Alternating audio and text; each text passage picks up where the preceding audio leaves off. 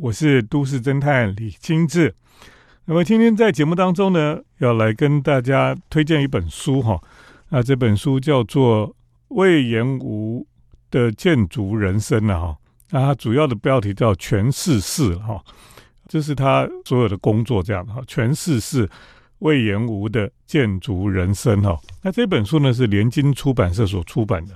那我之所以推荐这本书是，其实我读过很多关于建筑师魏延吴的。呃，书很多，包括他的作品，还有他以前自己写的书哈。呃，这个每一个时期哈，魏延吴都会自己会写书啊。那么对他来讲哦，他人生里面不是只有做建筑设计哈，他其实也很喜欢书写，然后很喜欢去思考这些事情。所以对他来讲，书写也是他的创作一个很重要的部分。啊，你读他这本书呢，是他等于说是最近才写的书哈。他每过一段时期呢，他就会自己把他自己的创作，还有他自己从以前到现在哈，他的一些心路历程哈，他都会把它重新写一遍这样子。那基本上呢，我觉得这一本哈，全是是魏延吴的建筑人生这本书呢，大概就是讲他人生的发展哦，最完整，或是说他到了某一个年纪哈。或者走到了某一个阶段，再重新回头看他的人生的时候呢，他就更清楚了哈。为什么他每一段时间哈，他的想法哈，还是每一段时间在在思考的问题哈，以至于到现在他这样变成他现在这样一个建筑师，到底是怎么样哈？这个都有影响哈。所以呢，在这本书里面，把他的小时候开始哈，他他的原生家庭啦。他的成长背景啊，等等的哈，其实都有描述的非常的清楚哈。所以对于我们要了解魏延吾这位建筑师的人来讲哈，其实有里面有很多的线索哈，你可以去了解。而且呢，魏延吾他会自己告诉你为什么他会变成这样的一个人哈，他都把这些事情讲得很清楚了。那魏延吾作为现在全日本哈，大概是最受欢迎的建筑师哈。那么他的作品呢，在全世界现在也有很多不同的作品出现哈，的确是一个很棒的一个建筑师。那么到底这个建筑师呢，他的背景是什么？这也是我们很多人哈非常的好奇了哈，或者说大家非常的去想要了解到，怎么会魏延吴跟其他的日本的建筑师是不太一样的啊？所以呢。魏延吴在这本书里面呢，他就有好好的来讨论这件事情。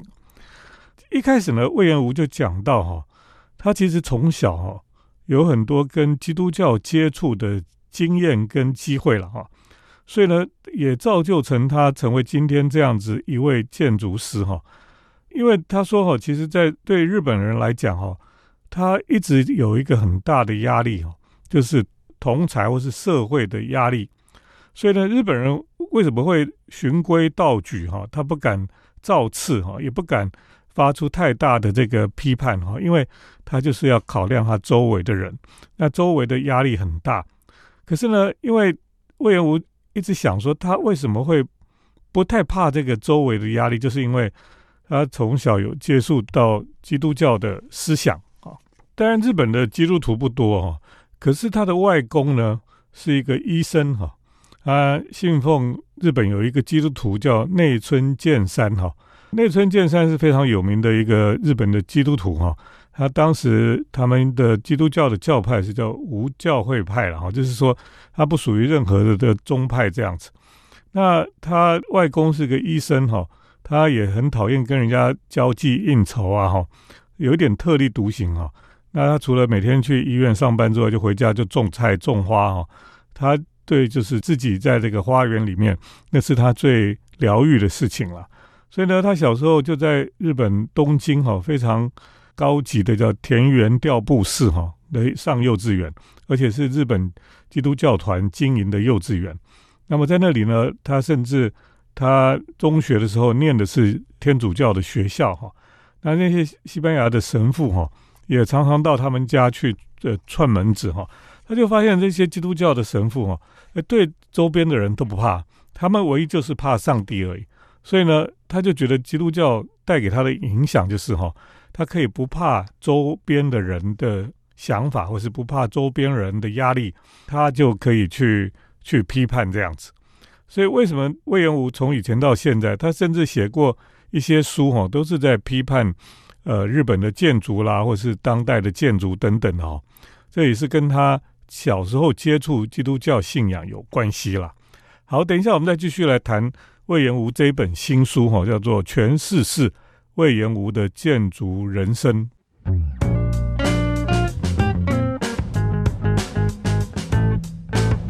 欢迎回到我们建筑新乐园节目，我是都市侦探李清志。好，我们来谈谈这本新书哈，叫做《全世事魏延吴的建筑人生》了哈。那这本书非常特别，是因为这是魏延吴自己哈最近写的书，有点是在自我的剖析哈。那么也讲他为什么会变成他现在这样的建筑师。那他的理念呢？他自己的想法又是什么？我我觉得魏延吴真的是现在日本的建筑师里面最有醒思精神的一个建筑师哈。那他常常也会去批判别人，不过非常有趣哈。那他就说他为什么会不怕周边哈？因为日本人非常怕周围人给他们的压力哈，那个集体的压迫。可是呢，他觉得他从基督教的个人主义呢，就学到了他根本不怕旁边的人。因为呢，基督教徒呢，他们只怕一个，就是怕上帝而已，所以他们不怕旁边的压力。好，那他就从这些呃神父啦、牧师的身上哈，他就感受到哈他们的对话、他们的自由的批判等等哈，让他得到一种打破日本社会规矩的勇气了哈。他觉得亲近基督教哈，让他可以更自由自在哈，任意妄为了哈。后来呢，他也。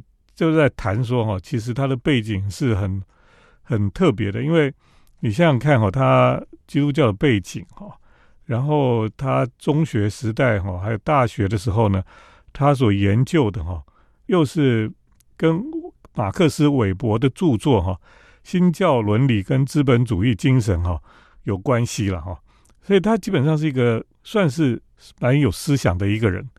不过呢，他书里面有介绍到哈，他说。他什么时候立志成为建筑师了哈？就是当时哈小学四年级的时候呢，他就看到了丹下健三设计的国立代代木竞技场哈。那那个时候就是东京奥运第一次的时候，一九六四年的时候，他看到了丹下健三所设计的这个竞技场之后呢，他就立志要做个建筑师了哈。所以基本上呢，魏延武是受到。丹下的建筑的影响哦，他就想要成为一个建筑师。那么他的这个作品哈，还有他的思思想哦，我刚刚讲到说，他其实是一个非常边缘人哈，他自己觉得他是一个边缘人。那么他觉得这个马克思韦伯哈，也是处于两种文化价值观的一种边缘人，因为他他的爸爸哈，那个韦伯的爸爸是现实的政治家。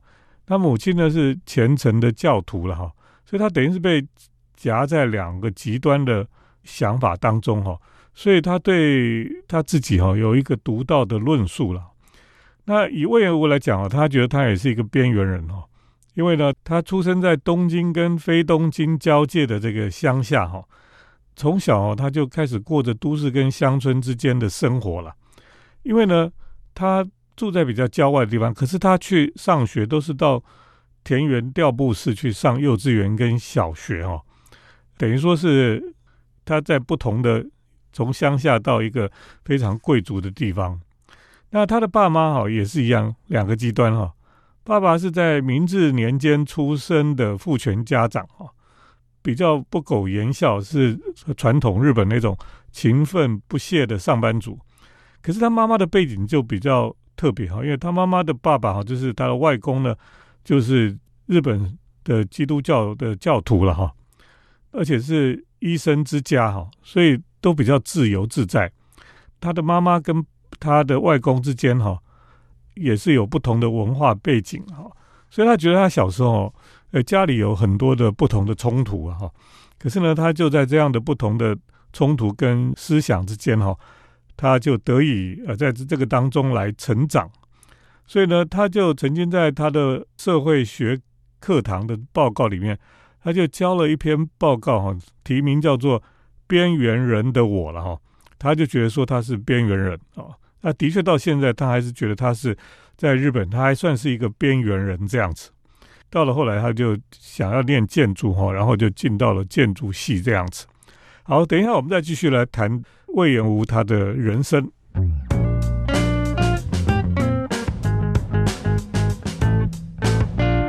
欢迎回到我们建筑新乐园节目，我是都市侦探李新志。那我们今天在介绍的一本书呢，是全世事魏延吾的建筑人生。那么这本书呢，我觉得是魏延吾最近他写的一个非常完整哦，在谈他的想法、他的背景哈，那么还有他的创作的一个很重要的一本书了。呃，其实很多细节，很多他过去哈的历史啊。那么，让我们可以重新来看哈，他现在的作品，我们就可以比较了解为什么他从以前到现在会出现这些作品。那我们谈到哈，说其实我们一直在想说，魏延吾到底是后现代主义的建筑师呢，还是现代主义的建筑师哈？那么事实上，他都不喜欢呢。哦，他说他看不惯现代主义的死板，那么也受不了后现代主义的装饰。他在一九八五年到一九八六年的期间，哈，他在纽约的哥伦比亚大学当客座研究员，哈。那么在纽约的时候呢，他就看了很多西方的建筑，哈。那他在那个年代里面呢，就后来就写了一本书了，哈。这本书呢，他觉得他自己是胡闹写的了，哈。因为呢，他写那本书叫做《十宅论》，哈。他就在那本书里面把日本所住的住宅，哈，就分成十类，哈。然后去嘲笑这十类建筑的风格非常低俗啦，欠缺教养啦，自以为是等等哈，他就觉得日本人好可怜哦，就一辈子存钱，然后买了个房子，就把他的人生都奉献给房子了哈。然后他从幼稚园时代呢，他就从横滨乡下哈，然后到田园调布这个高级住宅区去上课，所以呢，他每天哦坐电车呢，就在东横线上哈。他就看了各式各样的这个住宅啦，各式各样的生活形态啊，不同的生活水准等等哈。然后他说，他以前哈，其实清水混凝土的住宅哈，那时候没有那么流行了哈。可是后来就越来越多了哈，而且好像日本人觉得清水混凝土就是最伦理的住宅哈。意思就是说，它它不是金碧辉煌哦，然后它就是一种非常有美德的一种建筑吧哈。可是他就对魏延吾来讲，他就觉得日本人又没有受基督教思想的这个影响哈，怎么会出现这种非常清教徒的建筑哈？所以他就觉得日本人自己笨笨哈，被这种现代建筑就被捆绑起来一样啊。然后呢，他对后现代建筑哈都是。这个怀旧哈，他就觉得很无聊，所以呢，一方面呢，他批判现代主义的这种清贫思想，那么另外呢，他又批判后现代主义的过度怀旧乡愁。可是呢，他唯一觉得他觉得很棒的一个建筑师，就就是 Frank Gehry。那个时候呢，后现代主义非常盛行的年代呢。那时候的 Frank Gehry 刚以洛杉矶为据点啊，开始他自己的建筑。可是呢，他就发现 Frank Gehry 哈，他的建筑一开始 Frank Gehry 都是在加州的海边哈，盖一些车库啦，什么样的住宅啊？他说用一句话来说哈，Gehry 的房子就是破旧了啊，因为呢，Frank Gehry 很大方的使用那种皱巴巴的铁皮屋顶啊哈，或是最便宜单薄的这种合板哈。是很破旧，可是对他来讲，他就觉得他对他的建筑非常有好感。对魏延吾来讲，哈，Frank Gehry 的建筑在他眼中呢，就是用破旧哈作为武器来批判现代主义建筑了。因为现代主义建筑是工业化时代的制服，工业产品那样闪亮光滑，分毫不差，准确无误，成就现代建筑之美。哈，可是呢，Frank Gehry 居然。他用这种破旧的东西，不把工业化当做一回事哈，所以他就觉得，哎，它是一个非常有力量哈，而且有一种爆发力的一种建筑形态了哈。所以你可以发现哦，只有 Frank Gehry 早期的作品哈，那么魏延吴是非常的欣赏。后来他就说哈，破旧这个东西哈，才是魏延吴他的建筑的起点，是他的美学哈，是他价值观的基础哈。所以为什么他后来会演变成用木头哈？因为木材这个东西就是会旧、会破、会烂掉，所以呢，这个就符合他想要的建筑的一种形态。好，等一下再继续跟大家来分享。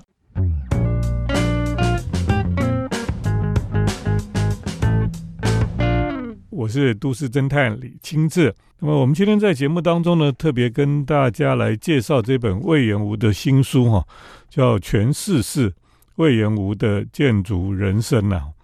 那这本的确是呃魏延吴自己写的一本书，而且把他的背景、他人生的发展到现在哈，呃有很透彻的剖析跟跟这个书写啊。那这本书是联经出版社所出版的。那呃，你看了这本书，你才会更深的了解到哈，那魏延吴为什么会变成现在这样的魏延吴？然后他盖的房子哈，为什么都是这个样子哈？为什么都一大堆木头的东西了哈？那刚刚我们讲到说，其实魏延吴他自己讲哦，他批判现代主义哈，又批判了后现代主义，那么其中只有。Frank Gehry 哈早期的作品哦，他在加州盖的那些小房子啦，用铁皮屋啦，用合板盖出来的房子哈，他觉得哎，这个东西就是用来当做武器来抵抗现代主义的一种手段哈，所以他就觉得这个很厉害。后来如果我们看这个魏延吴的作品哈，魏延吴早期哈有一些作品哈，是我们比较不了解的哈，像他最初的住宅作品哈。叫做伊豆风吕小屋了哈，这个伊豆的风吕小屋呢，你如果去看哈，真的很像是 Frank Gehry 的作品啊，很像 Frank Gehry 早期那种住宅一样哈，外墙就用铁皮浪板，内装哈是地板或墙壁都是用这个塑合板哈来做的，所以我相信这个是有受到 Frank Gehry 的影响哈。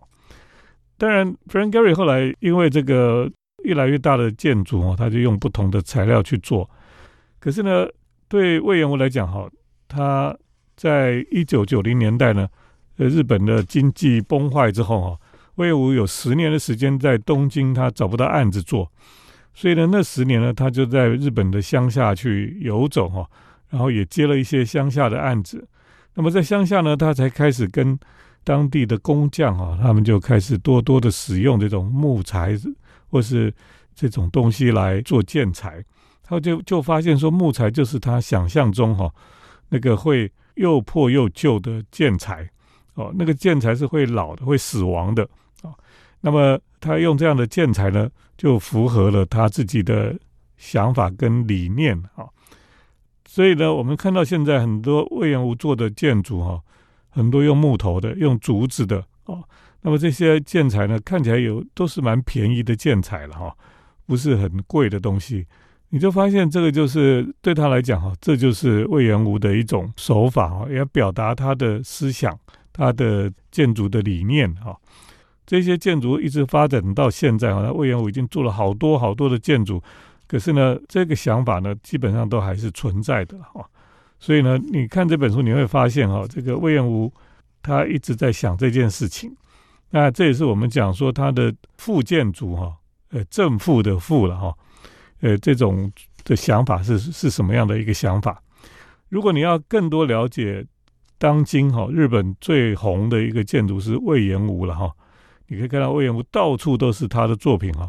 有的人说去日本哈已经看到烦了，就是到处都是魏延吴的作品。那当然魏延吴的事务所大小通吃了哈，他可以做最大的像。东京奥运会的竞技场，那么他也可以做小小的。我像我去过一些在下北泽哈，有魏延吴做的小小的这个居酒屋了哈。有一间居酒屋居然用那种废弃的呃滑雪板来做的。那么另外还有一间哈居酒屋呢，居然是用呃脚踏车那个轮框哈到处用来装饰哈，就弄一个很奇怪的一个居酒屋。反正呢，魏延吴他的作品到处都有。可是他的这些材料基本上都不是什么豪华的材料，他最喜欢用这些呃破旧的东西了哈。那么这本书里面会讲很多他的作品，很多他的想法，大家可以去找过来看。全世世哈魏延吴的建筑人生是由联经出版社所出版的。好，我今天就介绍这本书，介绍到这里哈，谢谢听众朋友的收听。接下来是都市侦探的咖啡馆漫步单元。都市侦探的咖啡馆散步。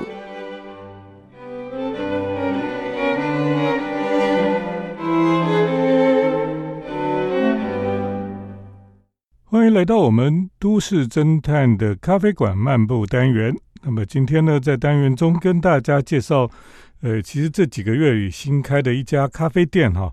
那么就在东区里面，这个咖啡店呢，其实是在顶好名店城的后面巷子里一个街角的地方。那可是呢，这个咖啡店在这个街角呢，就让这个街角的部分哈，就活络了起来了哈。因为呢，这家咖啡店呢，它可以把它的落地窗哈都打开来哈，那么就可以延伸到骑楼哈，你就可以在骑楼的咖啡座上。呃，享受那个所谓的路边咖啡的乐趣了哈。这家咖啡店呢叫做 Mois 哈，就 M O I S 咖啡馆。很有趣是这家咖啡店呢，它的平常落地窗关起来的时候呢，它是有一点雾面的玻璃，你可以看到那个外面哈有一点模糊的人来人往啊，或是车子来来去去的哈那个影子哈。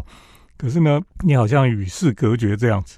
那么像秋天这种天气很舒服的季节呢，它就可以把落地窗哈，那么整个打开来，你就可以觉得说，哎，整个空间就延伸到外面去哈，然后呢，就可以享受像在巴黎一样哈，你可以在路边喝咖啡。那在巴黎路边喝咖啡最大的乐趣哈，除了看看街景之外呢，就是可以看看来来往往的人哈。那么事实上，我们可以想象哈。街道其实就是一个舞台啦，所以为什么每个人出去他都觉得说，哎，我出去逛街或什么要穿得很漂亮，我要好好的化妆，要好好的穿个什么衣服？因为呢，你在街道上走的时候呢，好像就是在走舞台，在走伸展台一样。那像我们去东京，像我们去巴黎哈，哎，这些街道上走的人哈，你都会觉得他们好有气质哈，或是好有品味哈。那那个不见得说一定是穿什么名牌的衣服哈，他就是知道怎么样好好的打扮一下，然后在街道上走的时候呢，诶，就是一种被人家看哈，是一种乐趣吧。对坐在那个咖啡馆的人来讲哈，他看来来往往的这个都市里面的人哈，他也是一种乐趣，因为你关在家里面哈，就会一个人哈很孤独，然后心情哈就会比较低落。可是你坐在咖啡店呢？你看着来来往往的人呢，你好像跟这个整个城市的脉动哈是连接在一起的。你会觉得你在这个都市里面生活哈，可是你没有很孤单，因为这个在一个公共空间里面，你可以跟不同的人有不同程度的交流这样子。所以呢，为什么咖啡馆哦很重要哈？它就是在都市里面的一个人与人可以交流、可以接触的一个很不错的公共空间的哈。那我说到这个 Mois Cafe 哈，这个东区新开的一个咖啡店，它的里面其实位置没有很多了哈，可是呢，它供应了除了咖啡之外呢，它也供应这个包括简餐啦、食物等等哈，啊，甜点也都有，而且都还蛮精致漂亮的。店主人哦其实是香港人然后，所以呢，你常常看到有一些呃香港的朋友哈。会到这个店里面来光顾，然后我就听到他们都在讲这个广东话哈，我就突然觉得，哎，我怎么好像在香港的感觉了哈？虽然现在比较少去香港，可是呢，在台北某一些区域、某一些角落哈，你还是可以感受到那种有点香港的味道哈。哎，我觉得这还蛮有趣的了哈。所以呢，在东区呢这一家咖啡店的角落呢，居然就是可以感受到一种呃小香港的味道啊。我觉得。在东区呢，其实是很适合哈，在路边喝咖啡啊。那因为东区的人哈，都会比较多盛装打扮哈，然后人来人往哈，就可以让你坐在这里喝咖啡的时候不会觉得无聊了。那当然，我们在这里喝咖啡哈，除了看店外面的人，你店里面的人也非常有趣哈。看看这个老板跟这个顾客之间的互动哈，然后他们的交谈哈。虽然广东话我不是全部都听得懂哈，可是偶尔你会听到他们的这种交谈的过程里面呢，他们有一些话，有一些打招呼的方式哈，哎，你都会觉得非常有趣哈。就是你在台北这个城市里面，哎，它还是有一种异国的情调。也就是说呢，其实我们在都市里面哈，特别这种大的城市里面。每一个大城市哈，通常都有很多不同的民族在这个这个城市里面生活哈。像如果我们去纽约的话，它有小意大利区啊，有有这个 China Town 啦，有希腊人聚集的地方，都有这种一个一个小区了哈。那在台北现在也慢慢有这种感觉，因为有不同的人哈在台北生活哈，你就可以去某一个地方，你就可以感受不同族群的哎他们的文化了哈。那么到这个 Mois 咖啡哈，这个台北新开的咖啡馆呢，你就可以感受到这种香港的情调哈。今天呢，在这里就跟大家来介绍东区新开的咖啡店，叫做 Mois 哈，这个咖啡馆就介绍到这里。谢谢听众朋友的收听，我们下礼拜再见。城市的幸福角落，来杯手冲单品，享受迷人的香醇世界。